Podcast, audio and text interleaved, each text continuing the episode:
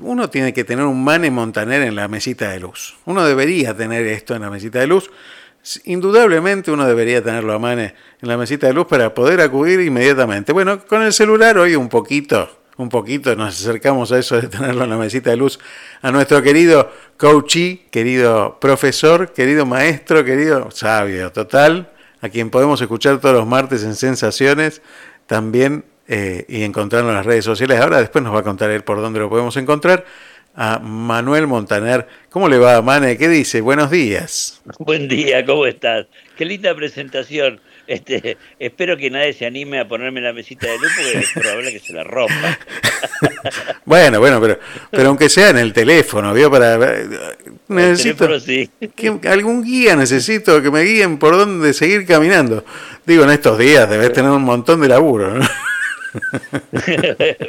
sí, ¿qué te parece? Gracias a Dios, sí, los coaches tenemos, este, en estos días vamos teniendo, eh, y eso lo, tengo que agradecer, mucho trabajo, ¿no? Eh, porque, bueno, la gente está necesitando rediseñar sus propias aspiraciones personales y profesionales, así que trabajo es eh, lo que no nos falta. Y eso tiene que ver también con que la gente vaya entendiendo qué es un coach, porque costó también que la gente entendiera para qué sirve, ¿no? Y que, y que cuál es el trabajo y cómo uno puede apoyarse en un coach para poder este, avanzar en la vida, porque a veces uno requiere de estos como bastones en la vida eh, que a uno lo impulsen y le den fuerza o le digan con más claridad por dónde seguir caminando, ¿no? Sí, eh, te agradezco tus palabras y, quiero decirte que este, el coach no reemplaza al psicólogo, ¿sí? Por supuesto. Eh, digamos, lo complementa y eso es lo que ha permitido eh, el crecimiento del coaching, ¿sí?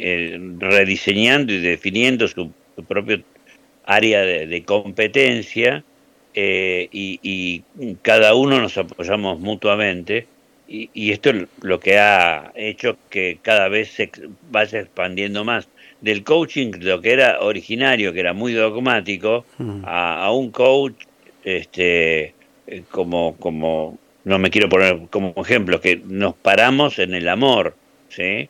este, menos en el dogmatismo y más trabajar en, en la posibilidad que brinda una, una mirada absolutamente amorosa, ¿no? Es una mirada amorosa que es lo tan necesario en estos días de, mm, una sociedad, de una sociedad tan peleada, ¿no? Entre, entre ellas, ¿no? Oh, ¿Qué te parece? Y hoy vamos a hablar, hoy estamos hablando justamente del carácter, ¿no? Y el tema es el carácter mm. fuerte. Y uno a veces asocia el carácter fuerte con el mal carácter o con esas reacciones que tiene. Y yo creo que pasa por otro lado, me parece que el, el, el tener un carácter fuerte tiene que ver con dominarse, ¿no? Me parece a mí que, que es eso, realmente un carácter fuerte.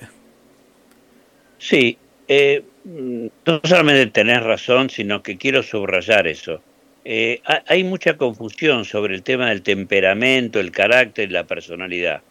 Mientras que eh, podemos decir que el temperamento, nacemos con el temperamento, es la base de lo que vamos a hacer en la vida, el cimiento, este, el fundamento, digamos. El carácter es eh, lo que resulta de el trabajo de moldear ese rasgo inicial, ¿no?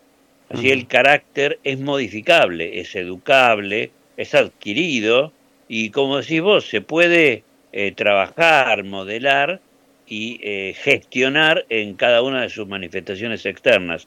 El único carácter fuerte al que le doy entidad es al que toma conciencia de este, las cosas, las respuestas que puede tener ante las situaciones difíciles de la vida.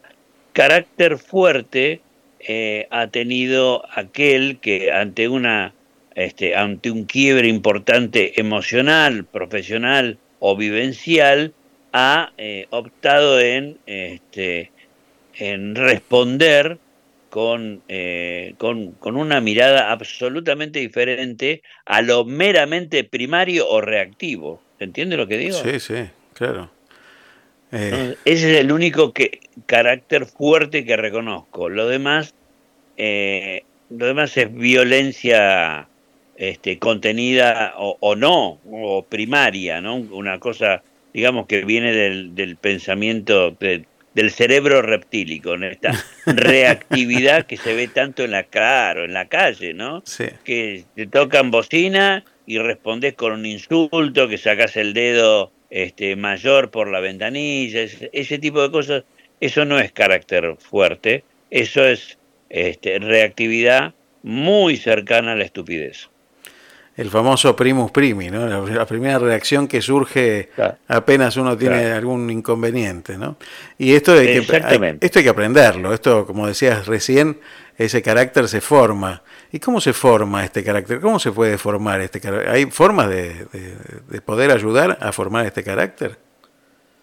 Eh, yo creo que sí. De hecho, hay distintos, te los voy a nombrar, no los voy a describir, te los nombro para que veas que hay un montón de caracteres este, que, que nos pueden, por supuesto, no hay caracteres puros, siempre hay un condimento de uno con otro, del carácter nervioso, que es el emotivo, inactivo, primario, el apasionado, emotivo, activo, secundario, el colérico, emotivo, activo, primario, el sentimental, emotivo, inactivo, secundario, el sanguíneo, emo- no emotivo, activo, primario, el flemático, no emotivo, activo, secundario, el amorfo, no emotivo, inactivo, primario, y el apático, no emotivo, inactivo, secundario.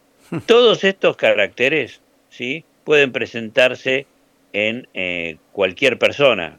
Todos tenemos un carácter determinado. ¿sí? Recuerden, temperamento es innato, el carácter es adquirido y es modificable, ¿sí? A través del aprendizaje de las propias situaciones de vida o a través de este el coaching, por ejemplo, la posibilidad de es susceptible de ser modificado eh, mediante la educación en un contexto de posibilidad como el coaching, ¿no?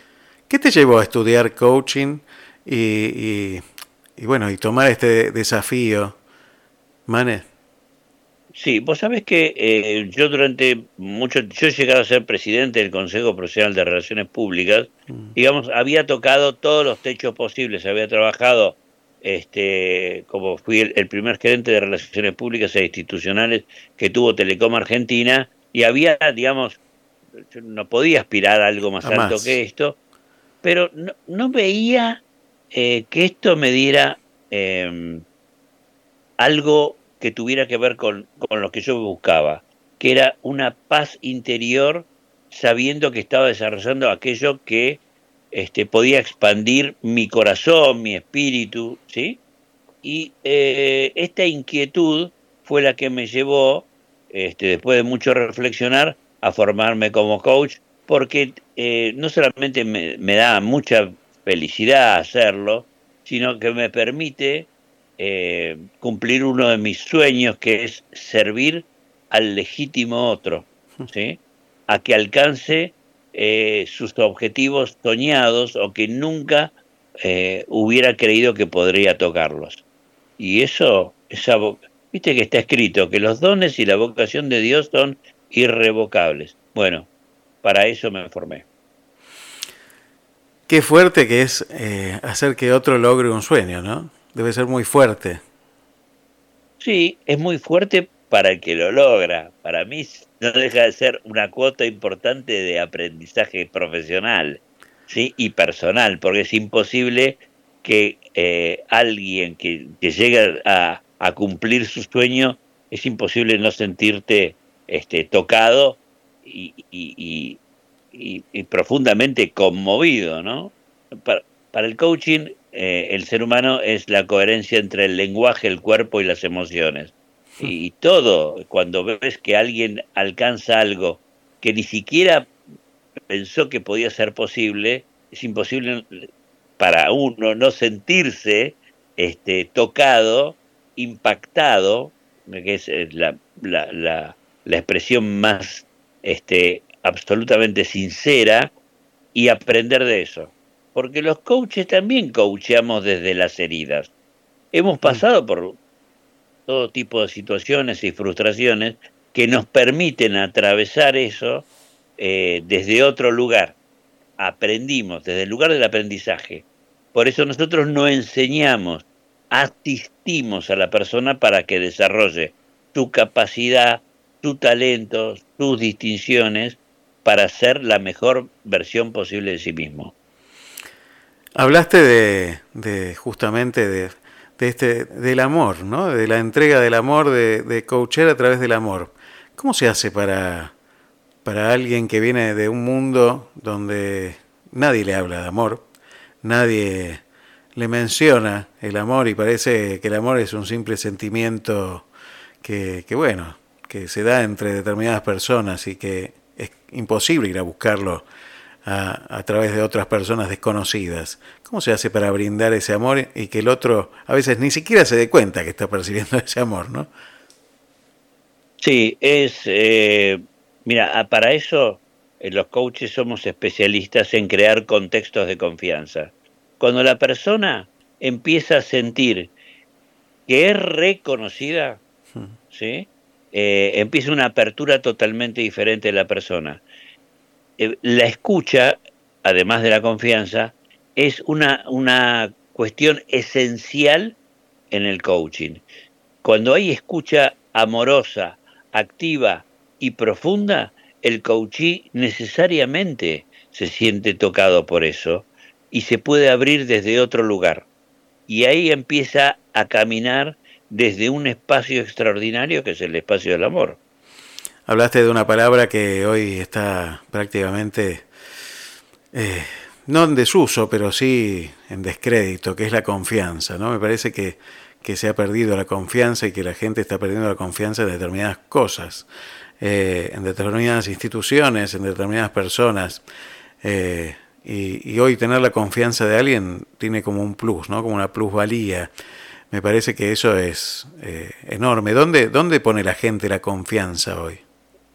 Mira, acaba de decir algo extraordinario y creo que te adelantás en mucho en la mirada que hay en los medios de comunicación porque una de las más importantes empresas de relaciones públicas del mundo, llamada Edelman, que es un grupo internacional, hizo una encuesta en más de 36.000 personas en todo el mundo, donde este, la constante es la pérdida de confianza en eh, ámbitos tradicionales y en instituciones este, que antes se reconocían como líderes y que provocaban confianza en la opinión pública. Estoy hablando de medios de comunicación social, eh, gobierno, ah. políticos, ¿sí? periodistas, en los cuales se ha perdido la confianza. Y aunque parezca mentira, quienes han crecido este, en, la creación de contexto de confianza son justamente los líderes de las empresas y las organizaciones que se juegan en ser actores sociales y eh, en dar lo que esta, esta sociedad líquida está necesitando, que son ejemplos, ¿sí? Y reclamados por la gente que está participando, que habla de mi empresa, ¿no? Le reclaman esa participación social para mostrar esta nueva clase de liderazgo. ¿Se entiende? Sí. Que donde en este tipo de liderazgo lo que va a primar fundamentalmente es la creación de confianza y de ética. ¿Se entiende? Sí, totalmente.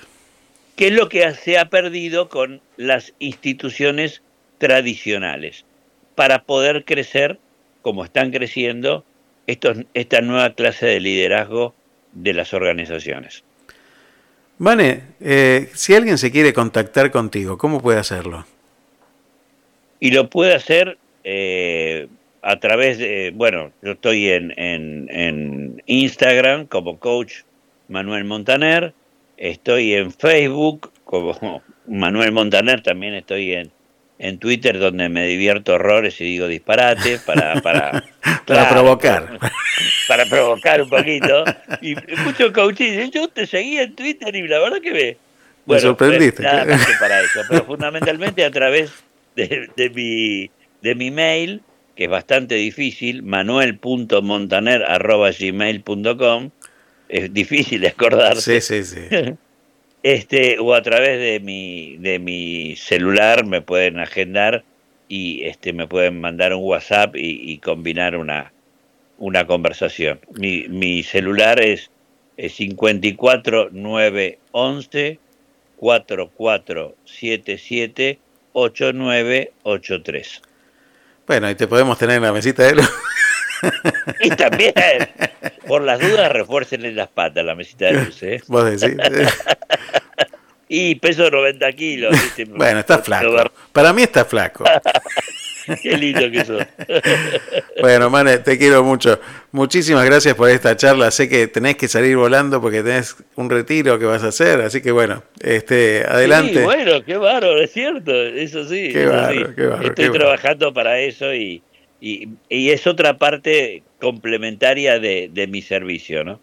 Excelente. Eh, estoy, sí, muchas gracias, muchas gracias. Este, realmente maravilloso y siempre, bueno, eh, el ser humano no es una, un, un, cuerpo solamente, sino que tenemos varias dimensiones, ¿no? Y hay que... Especialmente. Hay que buscar. Eh, que hay que alimentar, exactamente. exactamente. Gracias, Mane. Un gran abrazo. Muchísimas gracias. Un abrazo y bendiciones para todos nuestros escuchas.